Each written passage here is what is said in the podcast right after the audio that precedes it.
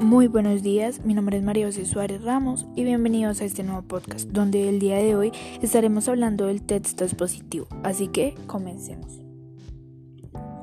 ¿Qué es un texto expositivo? Bien, un texto expositivo es aquel que aborda un tema con la forma de informar sobre hechos o conceptos específicos. Lo principal es transmitir la información. Sin embargo, en ello no se da los pensamientos o los sentimientos. Un texto expositivo se puede identificar con las preguntas ¿por qué?, ¿cómo? y ¿qué es? Recordemos, un texto expositivo se puede dividir en dos, el divulgativo y el especializado.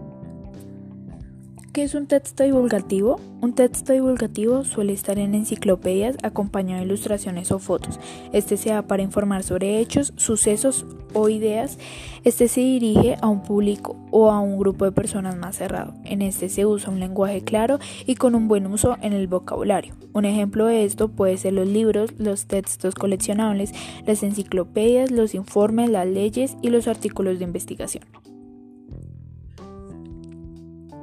¿Qué es un texto especializado? Un texto especializado son los que usan registros donde sean específicos como el habla culto y el habla formal. Hablan de temas de una manera bastante clara como las redes sociales. Respetan la manera en la que se escribe cada texto. Una estructura determinada, por ejemplo, es el resumen de un artículo. Presentan especificidades léxicos con el uso concreto de los términos o conceptos como la topografía.